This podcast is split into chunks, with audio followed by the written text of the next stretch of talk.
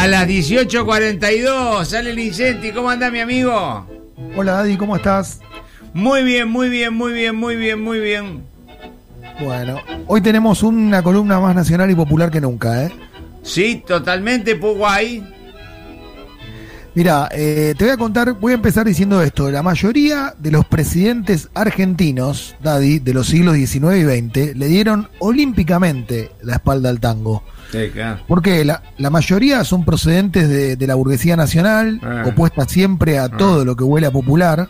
Ah, Eh, y esa incomprensión que tuvieron con el género derivó de alguna manera en la orfandad de apoyo mediático para el género y también de apoyo oficial. Esa incomprensión que tuvieron en general con lo popular la tuvieron por obvias razones, en particular con el tango y todos los, los géneros musicales populares. Completamente, completamente. Pero este aquí, la historia va a cambiar y ya sabemos más o menos cómo va a cambiar. Primero quiero contar que, que ese tango al cual acudieron jóvenes de la clase alta en sus principios, porque al principio, digamos, el tango tenía una relación con, con la clase alta que quedó un poco maravillada por el género. Es que, como decía, no sé si decía Cortázar o quién decía a esa gente que le gusta coquetear con la marginalidad, ¿no? Eh, Sí. Que le gusta ahí este, bordear la, la cosa promiscua, marginal, el semáforo en rojo, la zanja, eh, pero ir y tocar y volver, ir hasta la puntita, es el meteme la puntita, ¿no? men? para no ser puto del todo, ¿no? Una Como decía Pentrelli, ¿te acordás de de boca, toco y me voy? Claro, claro, sí, sí, una cosa muy de cobarde, muy de sorete. El tango tiene un origen muy, muy orillero, pero en esos inicios del tango había como una especie de acuerdo cultural que Sí. algunos veían entre el patriciado argentino y la gente de los suburbios. Claro. Esto fue abandonado por completo al romperse todo acuerdo con, con la plebe en la Revolución Militar de 1930. O sea, ahí hay un quiebre. Y al final fueron los músicos, cada vez mejor preparados, porque los músicos del tango son la mayoría extraordinarios. Los émulos de Gardel, que ya en ese momento era un ídolo, los poetas y la gente de clase media y clase baja, los que lograron sostener el ascenso del tango. El tango es, querido Daddy, un género popular, de esto no hay duda. claro. La única excepción a la regla, eh, o una de las pocas excepciones, es la de Osvaldo Fresedo, que tenía visto un estilo sobrio. Algún día vamos a dedicarle a la columna Fresedo, que estaba más apoyado en la riqueza melódica del tango, sin demasiada acentuación, con muchos estribillistas. Bueno, él, él mereció la atención de la clase alta, que siempre lo acogió en los salones de, de grandes mansiones, pero fue uno de los pocos. El que vino a dar vuelta a las cosas, ¿quién fue?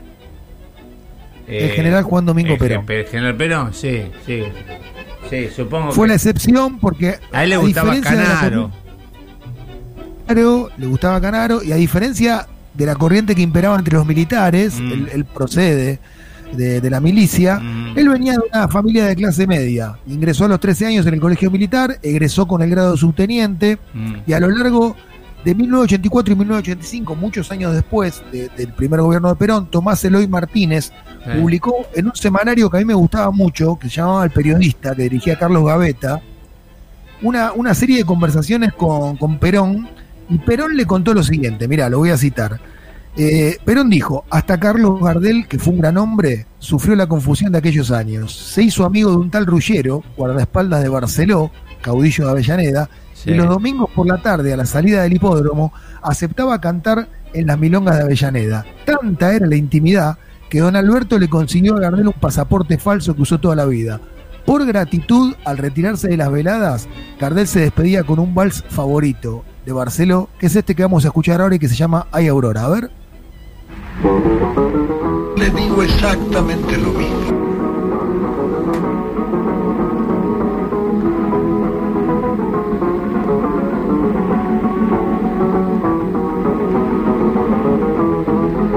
Ay, Aurora, me has abandono, y lo que tanto y tanto te querido. Ay, Aurora, me has al abandono. Bueno, este es un valsecito que cantaba Gardel.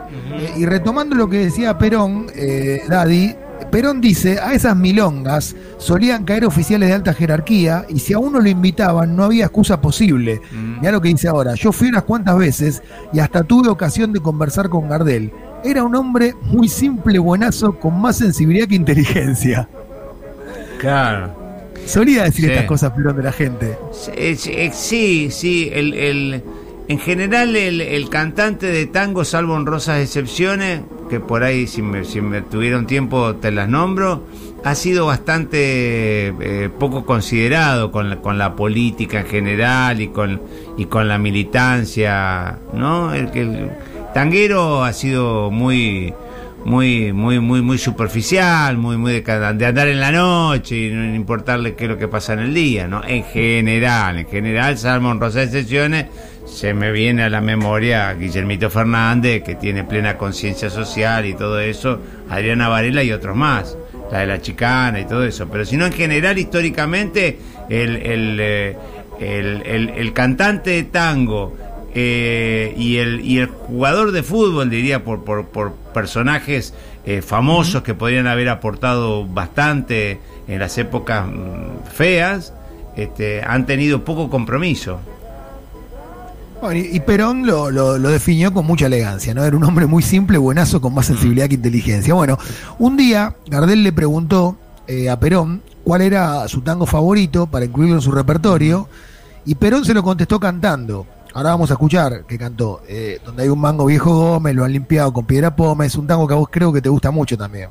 Sí, sí, sí, sí, sí, sí. Ah, sí, sí, ponele. Bueno, sí. Esos versos, esos versos Sí. dice Perón, lo alarmaron a Gardel, porque Gardel, como todo artista, un poco lo, lo que decís vos, Daddy, era un animal de cautela, dice Perón. Temeroso de que alguien hubiera oído, me llevó a un rincón bichando para todos lados y me dijo, dese cuenta, capitán. El problema es que yo era mayor entonces, aclara Perón, no era capitán. Ah. Aquí no puedo cantar semejante cosa, sería faltar a la hospitalidad.